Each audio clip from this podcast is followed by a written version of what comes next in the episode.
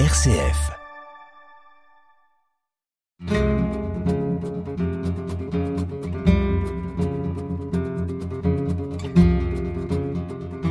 Hors champ, une émission présentée par Bénédicte Minguet. Chers auditeurs, bonjour. Bienvenue à notre émission Hors champ dans laquelle nous allons explorer le soin selon Hildegard von Bingen. Moniale, médecin, compositrice, femme de lettres, illustratrice, Hildegard von Bingen fut au XIIe siècle une femme insoumise au cœur d'un bouillonnement créatif qui a marqué son époque. Aujourd'hui encore, cette figure d'exception nous inspire et nous enchante. Attentive à l'équilibre du corps, de l'esprit, de l'âme, du respect de l'environnement, de la nourriture, des plantes, Hildegard von Bingen déploie de véritables références écologiques par cette recherche d'harmonie. Être relié à l'essentiel, être à l'écoute du silence où les vraies choses ont lieu, la vie de clôture fut pour elle un espace de vision, de création, de résistance et de liberté. Ce confiné fait écho à nos oreilles lorsque nous pensons à notre époque de confinement qui nous a contraints également à repenser notre chemin à l'intériorité pour redécouvrir ce que Hildegard a appelé la virilité, la vie dans toute chose avec une capacité d'émerveillement sans cesse renouvelée. Ce chemin, ce chemin du prendre soin que nous allons visiter aujourd'hui est peut-être aussi celui de notre invitée Pénélope Turner. Pénélope, bonjour. Bonjour Bénédicte. Pénélope, vous êtes musicienne, une musicienne britannique installée depuis plus de 25 ans à Bruxelles et vous êtes avant tout chanteuse, une chanteuse formée en musique ancienne et plus précisément en musique du Moyen Âge. De surcroît, vous êtes également violoncelliste. Alors Pénélope, comment avez-vous découvert Hildegarde? Comment j'ai découvert? Ça fait quelques années maintenant. Euh, mais je dois dire que c'est que vraiment dans les dernières deux années où j'ai vraiment me plongé dans, dans elle, dans ce qu'elle était, sa vie, et surtout évidemment la musique qu'elle a écrite. Alors cette musique, on va y aller progressivement, peut-être que pour planter le décor et, et partager avec euh, nos auditeurs la, la personnalité qu'était Hildegard von Bingen à, à, cette époque, sa capacité d'être en même temps cloîtrée et, et euh, d'étudier autant pour pouvoir devenir médecin, pour pouvoir devenir thérapeute pour pouvoir prendre soin finalement euh, euh, des personnes qui l'entouraient, pour guérir les personnes qui venaient à elle. Est-ce que cette personnalité vous a marqué de cette façon aussi? Mais elle était incroyable, hein, cette femme. Donc, il faut penser, euh, on est dans le XIIe siècle. Euh, et comme vous avez dit, une femme qui a touché tellement de différentes Discipline. Euh, discipline, voilà. Et euh, pour moi, quand on parle de soins euh, dans le contexte de Hildegard, il y a deux aspects. Il y a le soin physique qu'elle a pu faire et le soin d'esprit. Et si on commence un peu avec le soin physique, hein, ben, euh, on, elle, a, elle a établi hein, son, son, propre couvent à un certain moment. Et là, il y avait une infirmerie euh, où elle a guéri ses religieuses, mais aussi bien les, gens de, de quartier ou les pèlerins. Et pour faire ça, elle a, elle a fait une, euh, connaissance mais incroyable euh, de, du monde naturel. Dont on, va parler, mais aussi on pense qu'elle était vraiment une, une connaisseur de, la littérature médicale de l'époque. Donc, euh, elle était vraiment euh, bien. Enfin, elle, elle, a lu les, tous les livres importants au sujet de ça. Et elle-même, elle a écrit deux livres. le premier, c'était Physica, qui était vraiment un, un catalogue de, de toute sa connaissance sur les plantes, sur les, sur les arbres. Et puis il y avait un deuxième livre, Cause et cure, où euh, elle a proposé plutôt les remèdes. Donc, euh, elle a écrit euh, toujours dans une, une, manière assez spéciale à elle, très ordonnée, très très claire. Et on pense en plus qu'elle était probablement la première femme qui a écrit sur le médecine. Donc, c'est c'est assez fascinant ce qu'elle a elle a pu faire à cette époque. C'est cela, ce qu'elle a pu écrire, ce qu'elle a pu apporter, ce qu'elle a pu déployer aussi pour euh, les personnes qui l'entouraient, en faisant de cette, euh, euh, de ces plantes qu'elle cultivait une véritable connaissance pour soigner, guérir, au-delà de de, de l'aspect physique, comme vous dites, il y a aussi l'aspect de l'âme. très vite, elle a été prise par des visions. On va parler de de ces visions qu'elles soient euh, des, des, des, visions de ce que pouvait euh, représenter euh, pour elle le, la, la, la, transcendance. mais ce qui est particulier aussi, c'est d'avoir eu des visions musicales. Est-ce que vous pouvez nous parler un peu de, de, de ces visions musicales? Ben, elle a eu donc euh, dès un très très jeune âge, je pense, des visions euh, euh, visuelles, hein, vraiment, oui. Oui. Euh, visuel. Et j'aimerais bien dire aussi une, une chose là euh, qui est assez intéressant. Apparemment, elle était fort fort malade. Enfin, pendant sa vie, elle a eu des problèmes de, de maladie, mais elle était fort fort malade jusqu'au moment qu'on on l'a laissé exprimer ses visions. Donc, euh, c'était un peu. Enfin, moi, je, je vois un parallèle là euh, avec tous les êtres humains. Si, on est frustré, on n'est pas laissé, on peut pas euh, donner sa voix à ce qu'on veut donner. On, peut devenir malade. Et à un certain moment, euh, elle a eu la, bénédiction du pape Eugène III pour euh, parce qu'il a trouvé qu'elle était pas hérétique, qu'elle était très bien. Euh, euh, c'était c'était le bon moment. Donc elle a pu dire ses visions et donner des des, euh, des sermons, les homélies au sujet de ça, pour guérir un, un, peuple un peu plus large que que ses couvents. Et ça, oui, voilà, de, de, nouveau, elle était dans ses forces. Donc ça, c'est pour moi une, une, une fête, un, un, fait intéressant. Oui, c'est amusant que, que vous souligniez cette dimension presque psychologique, mais aussi sociologique d'une certaine façon. Ouais. Euh, de, de, lorsque l'on vit avec quelque chose que l'on réprime et, et, finalement qui, qui ne peut pas euh, s'exprimer euh, à sa juste place, eh bien, le corps incarné tel qu'il est devient souffrant. Oui. ce qu'elle a vécu ce qu'elle a vécu longtemps. Alors, il a fallu aussi euh, une certaine confiance de l'extérieur et notamment euh, de, de, de, ses partenaires, hein, Bernard de Clairvaux, disiez-vous, euh, à, à un autre moment pour que on fasse confiance à ces visions. Alors, pour revenir à ces, à, à ces visions, c'est étonnant aussi que, de par la, la, la musique qu'elle qu'elle chantait, Hein. Euh, elle, elle l'ait eu aussi cette inspiration sous forme euh, de, de, visions musicales qui ont permis à ce qu'une euh, scribe puisse à ses côtés tenter de récolter le fruit de son inspiration. Tout à fait. Et revenons donc plus précisément à la musique. Hein. Donc, elle a écrit euh, 77 chants et un, une pièce de moralité en, comme un, un, un, cycle liturgique euh, pour ces religieuses. Et vraiment pour moi, c'était sa manière de soigner l'esprit de ses, de ses proches, de, des, des religieuses qui étaient sous sa responsabilité. Et il faut savoir aussi que pour elle, la musique était vraiment euh, très, très puissante très importante. Euh, donc une manière de, de faire le passage du péché euh, au paradis. Euh, et euh, si je peux introduire une petite anecdote. Bien sûr.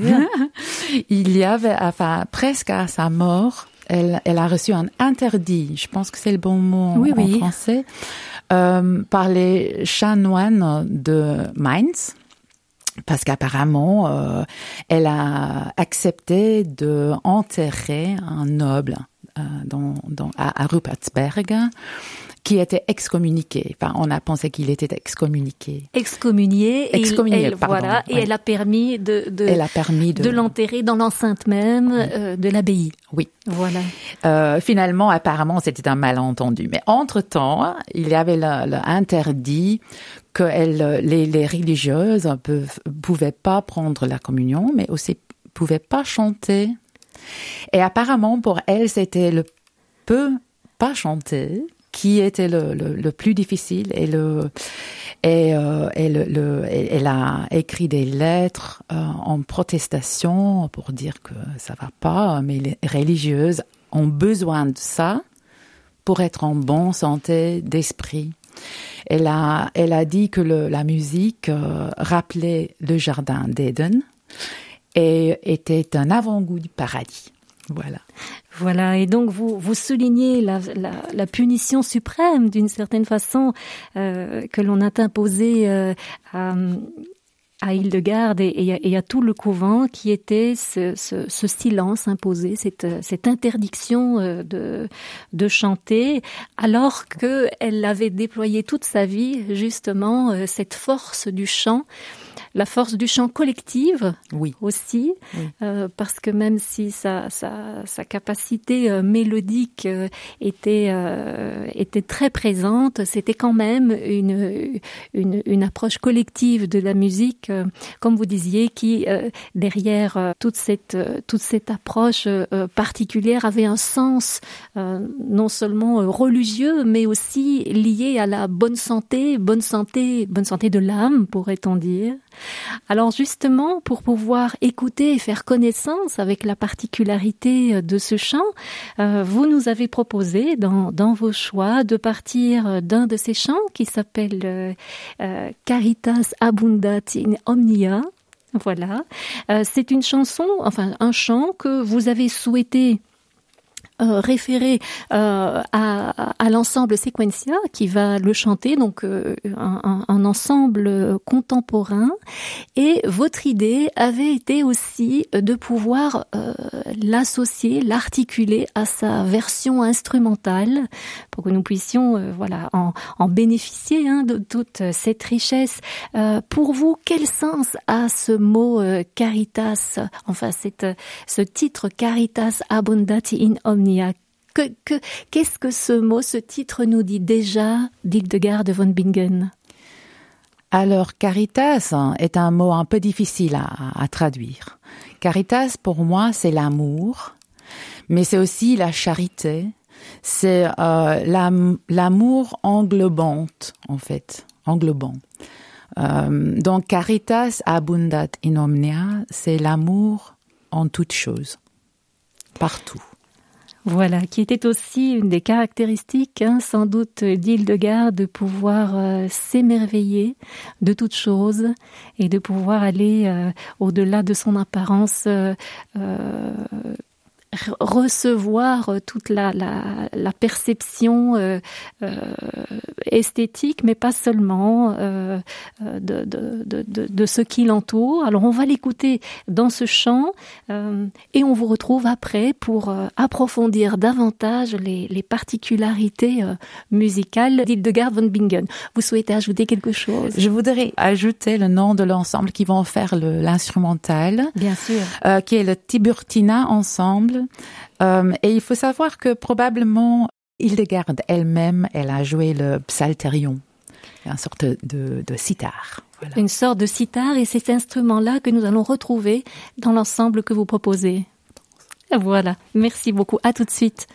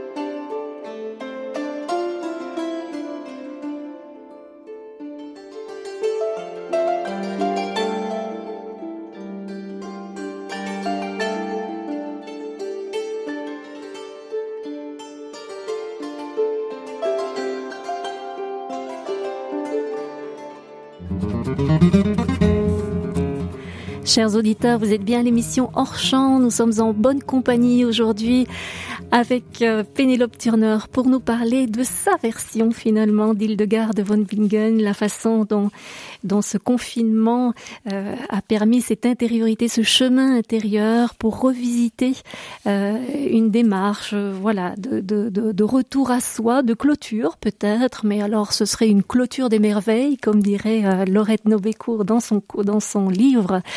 Tout ceci pour dire que nous, venons d'écouter euh, une œuvre majeure euh, d'Hildegarde et nous voyons avec notre invité comment ce chant, ce chant euh, grégorien, vient prendre soin, prendre soin de soi, prendre soin des personnes avec qui nous sommes et la façon dont ces, chants ont été construits à cette époque, donc au XIIe siècle. Alors les quelles sont les, particularités de ce chant grégorien, Pénélope? Alors, pour moi, Hildegarde probablement a eu une très très bonne connaissance des, chants grégoriens euh, si on peut dire ça, de l'époque, parce qu'elle était à Dizzy Bodenberg euh, jusqu'à l'âge de 40 quelque chose. Donc, elle, elle était imbue par la tradition grégorienne. Mais alors, ce qu'elle a fait, c'est elle a fait sa propre version de ce chant, tout en utilisant euh, les mêmes neumes. Donc dans les manuscrits, on, écrit à, l'époque avec des signes et pas avec les notes, mais elle a pris les neumes, mais elle a les utilisés de sa manière spéciale. On ne sait pas exactement euh, si elle était la seule hein, de faire dans, dans ce, cette façon-là, mais on a quand même 77 chants ou euh, qui, qui ont une unité euh, musicale euh, assez surprenant, surprenant. Et euh, avec, on pense de Hildegard souvent, il y a plusieurs choses qu'elle fait qui, qui signalent que c'est elle quand on chante ou quand on écoute. Et par exemple, un, intervalle chanté d'une quinte suivi par un quart pour faire un octave. Ça, c'est pour nos oreilles euh, typiquement Hildegarde. C'est ça, cette quinte suivie d'une carte qui fait que ce chant euh, est caractéristique euh, d'Hildegarde. Alors autre chose aussi, elle écrit pour les religieuses, donc ça nous donne un chant féminin, pourrait-on dire. Oui, euh, et étonnant aussi, euh, il y a des chants qui ont un, un ambitus mais très très important. Donc qui commence par exemple dans le grave, mais vraiment dans le grave, et puis qui sort, euh, qui dans les aigus fantastiques. Hein. Donc elle a écrit pour toutes les voix féminines féminin pour moi. C'est ça. Alors ces, voix qui s'envolent euh, démontrent qu'en fait elle, avait cette vision de, la capacité qu'ont qu ces femmes de chanter. Est-ce que c'était euh, courant à l'époque? Oh, ça c'est difficile à dire. Hein. Euh, je dirais que elle était très spéciale parce qu'elle a écrit de la musique et des textes. Qui, étaient nouveaux, qui, qui allaient ensemble. Et ça, c'était pas souvent fait.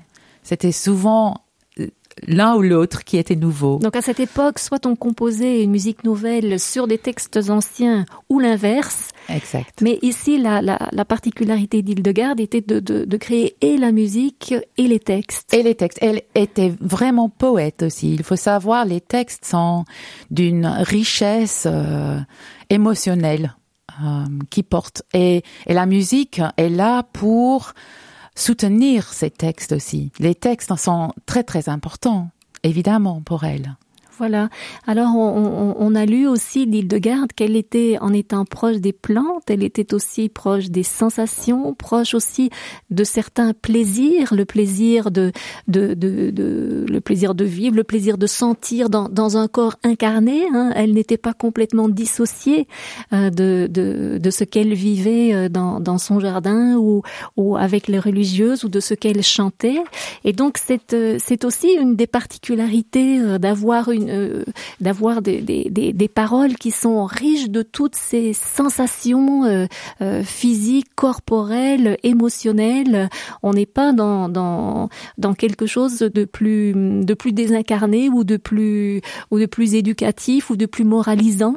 Ah, ah, tout à fait. Et, ça, c'est vraiment une spécialité d'elle, qu'elle a lié le divin avec le quotidien. Pour moi, c'est vraiment, c'est entre terre et ciel. Et elle, elle fait le lien. Elle fait le lien entre la terre et le ciel. Proche de la nature, c'est aussi euh, un rapport. Est-ce qu'on peut associer une forme de rapport chamanique, on va dire, dans la mesure où elle était encore euh, capable de donner euh, vie à toutes ces, à tout cet environnement, une vision un peu animiste qui aujourd'hui fait écho aussi à cette notion un peu écologique du prendre soin de ce qui nous entoure? Ça, c'est une bonne question. Et oui, la réponse est oui. Pour elle, euh, je pense, Bénédicte, vous avez parlé déjà de vériditas. Donc ça, c'est un mot qui était super important pour elle.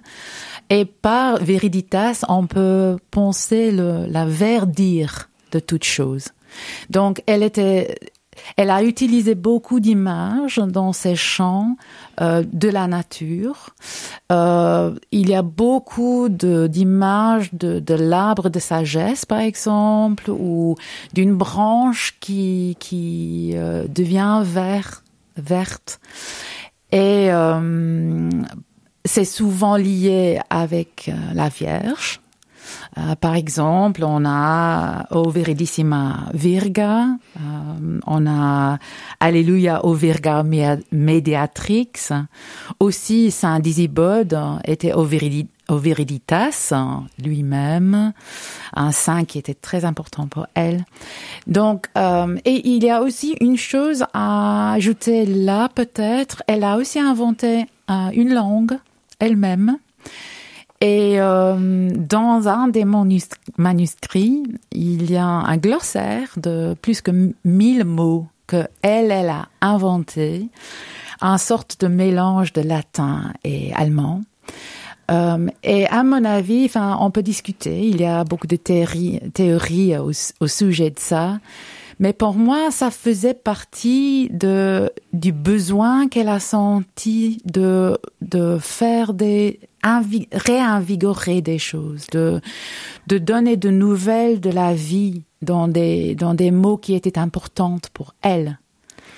C'est ça, elle était à la recherche de cette énergie en permanence, de cette bonne énergie. Peut-être que le mot aussi euh, véridité euh, fait, fait sous-entendre hein, cette euh, cette verdeur, cette force de, de, de cette plante qui verdit justement et que que l'on peut retrouver aussi dans cette notion peut-être de fécondité dans la Vierge qu'elle qu'elle implore de nombreuses fois. de, de, de façon générale, c'est c'est c'est énergie, une bonne énergie vers laquelle elle, elle, elle, euh, transporte les personnes malades aussi d'une certaine façon, hein, dans sa vision de, de, c'est quelqu'un de fortement optimiste. Ah, je pense, oui, oui. En tout cas, d'un caractère euh, extrêmement puissant.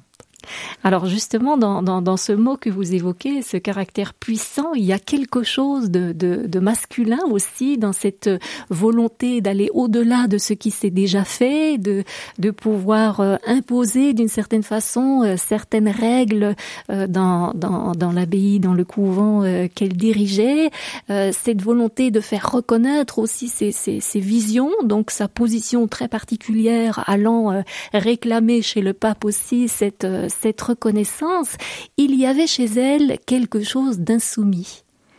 Est-ce que sa musique nous parle aussi de cette insoumission? Ah oui, ça c'est intéressant.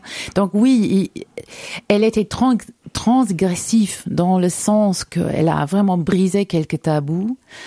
Et pour elle, dans la musique, on, retrouve quand même l'importance qu'elle a qu'elle a mis sur le fait que le masculin et le féminin étaient liés que ça fait partie du tout. Et ça, on retrouve dans, dans, les textes et dans la musique.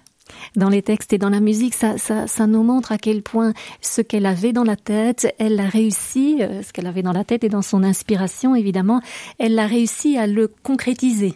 Alors, on, peut le concrétiser dans des dictionnaires, on comprend encore la, la, la dimension très, euh, très raisonnée de la chose, mais de la concrétiser dans des poèmes, dans des illustrations et de la musique, on voit aussi à quel point cette articulation entre le, raisonnement et la créativité hein, euh, euh, s'est trouvé vraiment euh, euh, marqué dans la caractéristique de ces, euh, de ces chants. C'est une vision, pensez-vous que c'est pour cela que la figure d'Hildegarde est encore tant suivie aujourd'hui, tant, tant inspirante finalement pour euh, le public d'aujourd'hui? Ça, c'est très intéressant. En fait, euh, depuis des années 70, euh, on a redécouvert Hildegarde et j'ai l'impression qu'elle devient de plus en plus populaire. Et la question est pourquoi? Qu'est-ce qu'elle fait qui nous touche tellement toujours à notre époque? Euh, j'ai rencontré les gens qui, étaient tout excités d'avoir découvert euh, ces chants euh, parce que je pense parce que ça donne une dimension qui n'est pas toujours là dans nos vies, une, une, dimension de méditation, de calme, de d'échappement et, et de calme, oui.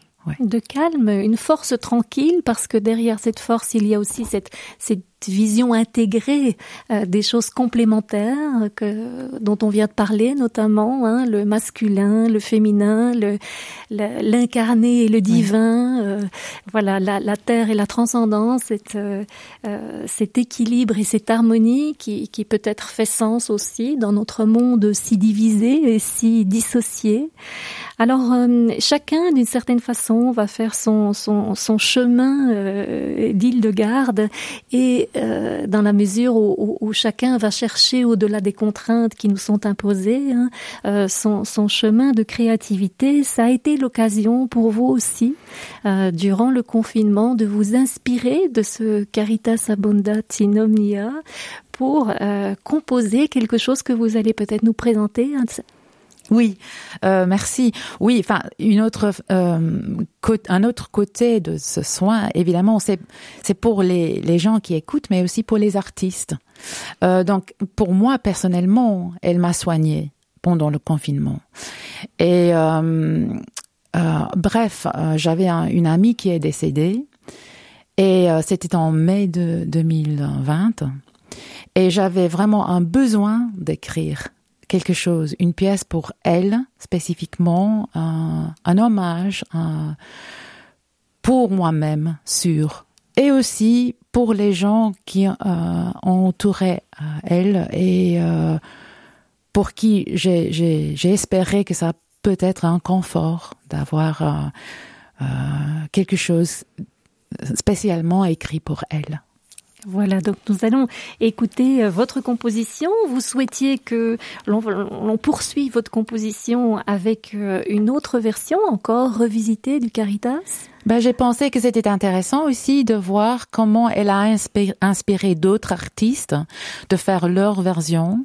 Et j'ai choisi un, une version de Stevie Wishart, qui est un, une compositrice euh, britannique. Euh, et elle a enregistré toutes les, chants d'Hildegarde. Et euh, voilà, je trouve sa version intéressante aussi. Voilà, alors écoutons ces deux chants de méditation.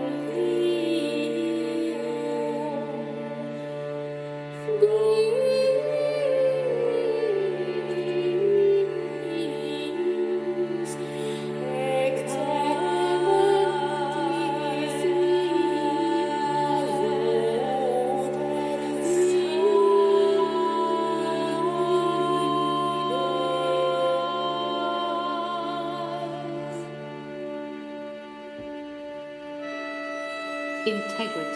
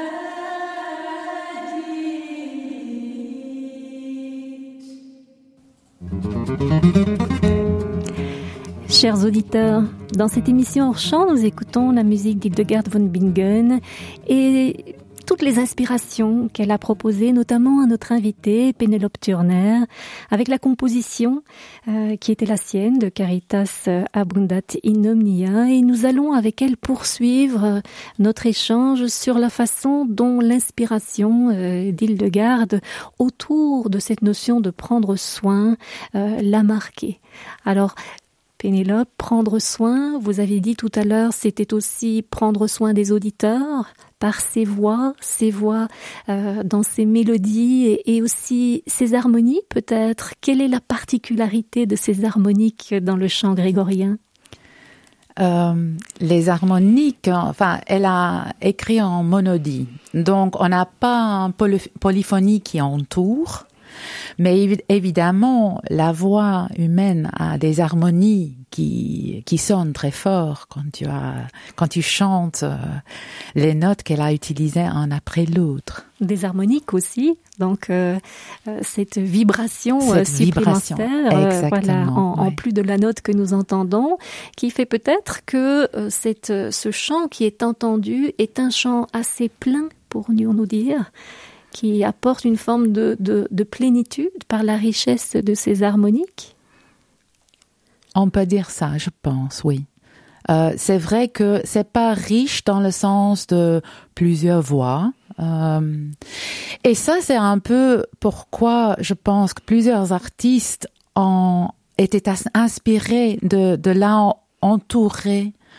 Euh, et pour moi, c'était une des raisons que j'ai explo- exploré dans, dans ce projet euh, comment la mettre dans un écrin polyphonique, comment la mettre sans enlever des, des choses intégrales à elle, euh, lui donner plus de, de- d'ampleur même, et peut-être, peut-être de, de la faire plus accessible pour, euh, pour nous dans le, le 21 siècle.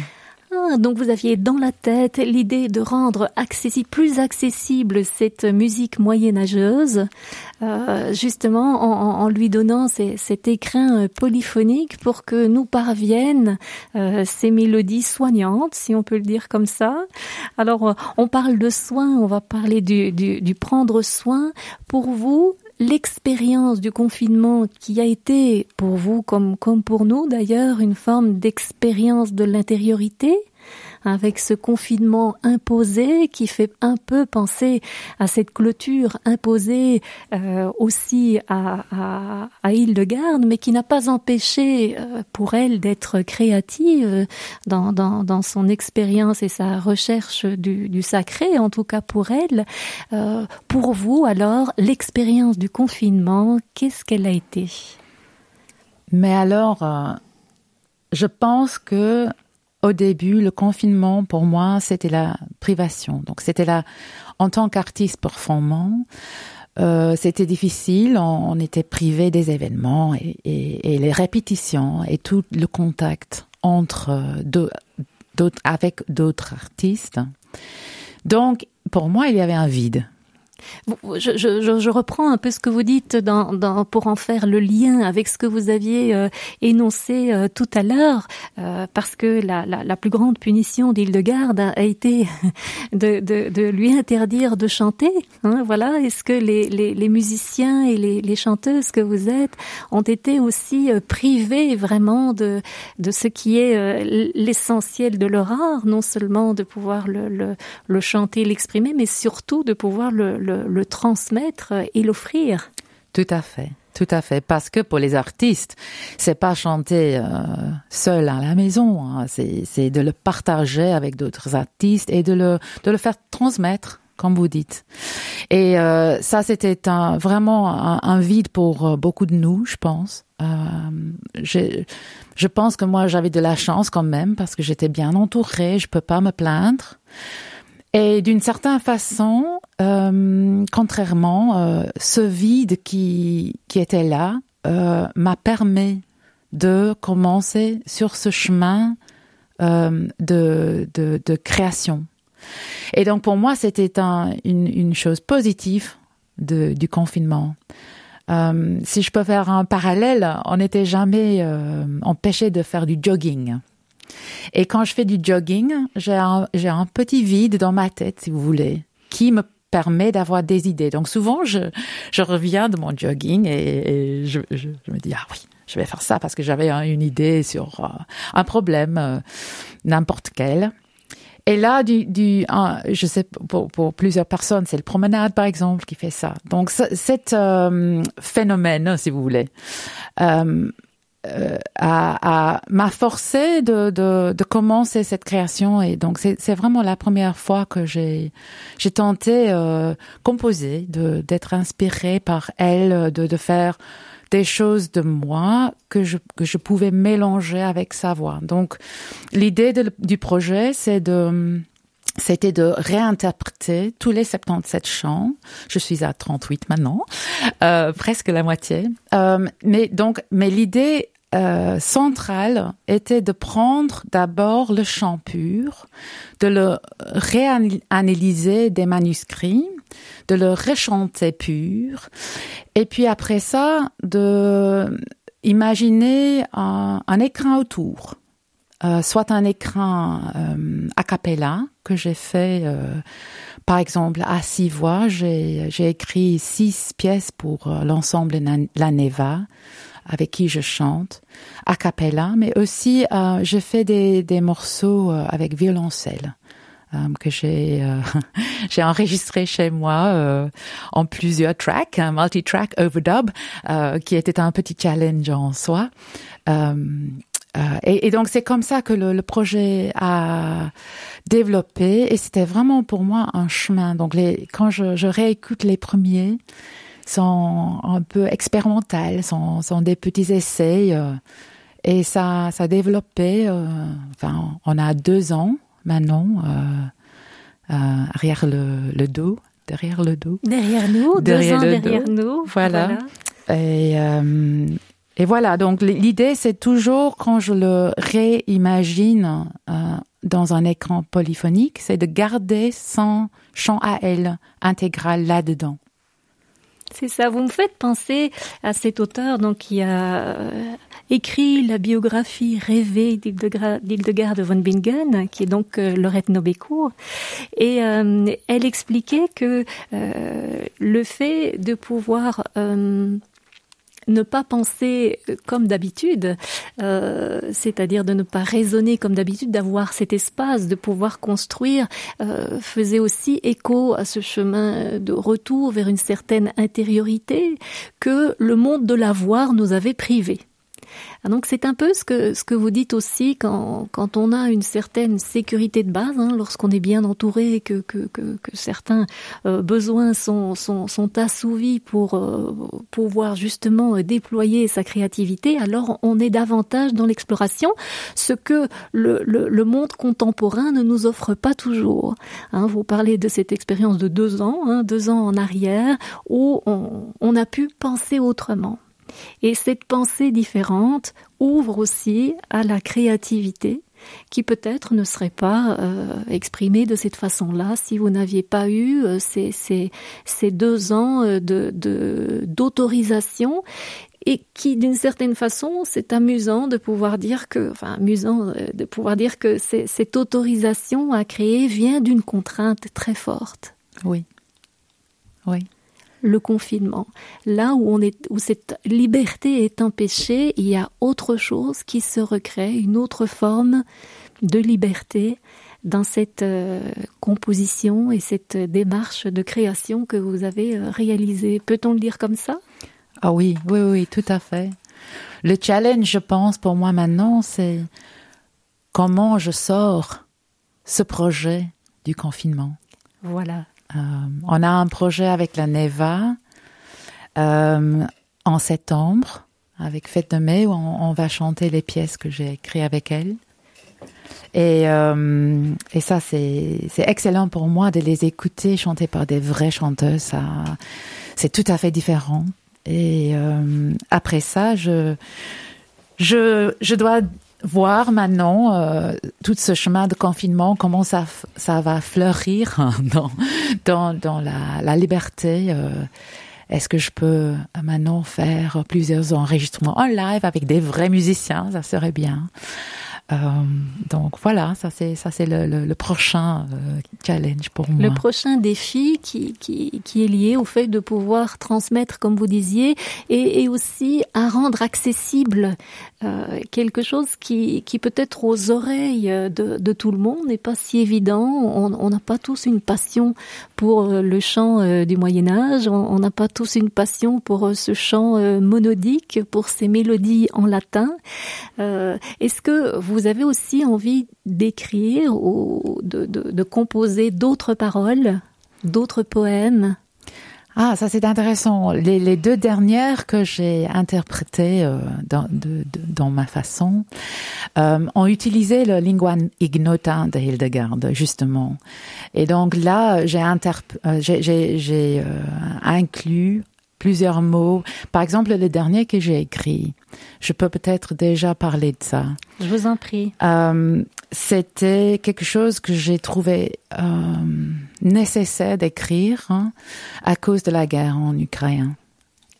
C'est la, la, guerre en Ukraine qui vous a inspiré cette nouvelle euh, mélodie. Exactement. Et là, euh, j'ai mêlé le chant que j'ai choisi en fonction euh, avec euh, des mots que j'ai trouvés dans le glossaire de, de Lingua Ignota de Hildegard. Euh, et ça, donc, je, je commence justement de faire quelques quelques mélanges des choses différentes si ça va me pousser de, de créer des textes de moi-même, je sais pas encore. Mais j'ai encore 39 pièces, donc on va voir ce qui va arriver. J'en suis sûre que le chemin va développer plus et je sais pas encore en quelle direction. C'est ça. Est-ce que vous souhaitez nous présenter le, le, la prochaine euh, la prochaine musique que nous allons entendre?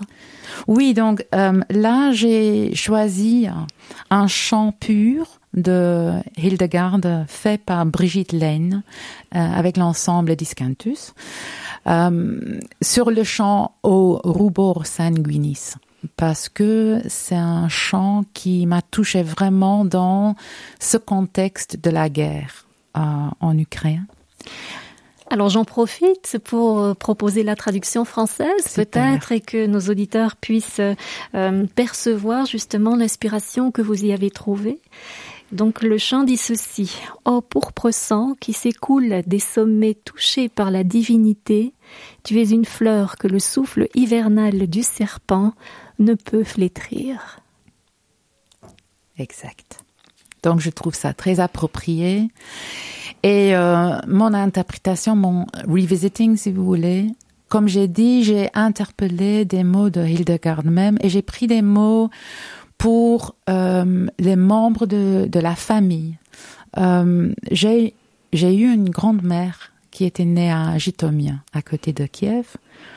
Et donc, ça m'a inspiré aussi de, d'utiliser ces, ces mots euh, dans sa langue, sa langue qui est tellement riche euh, et le, le met ensemble avec le chant.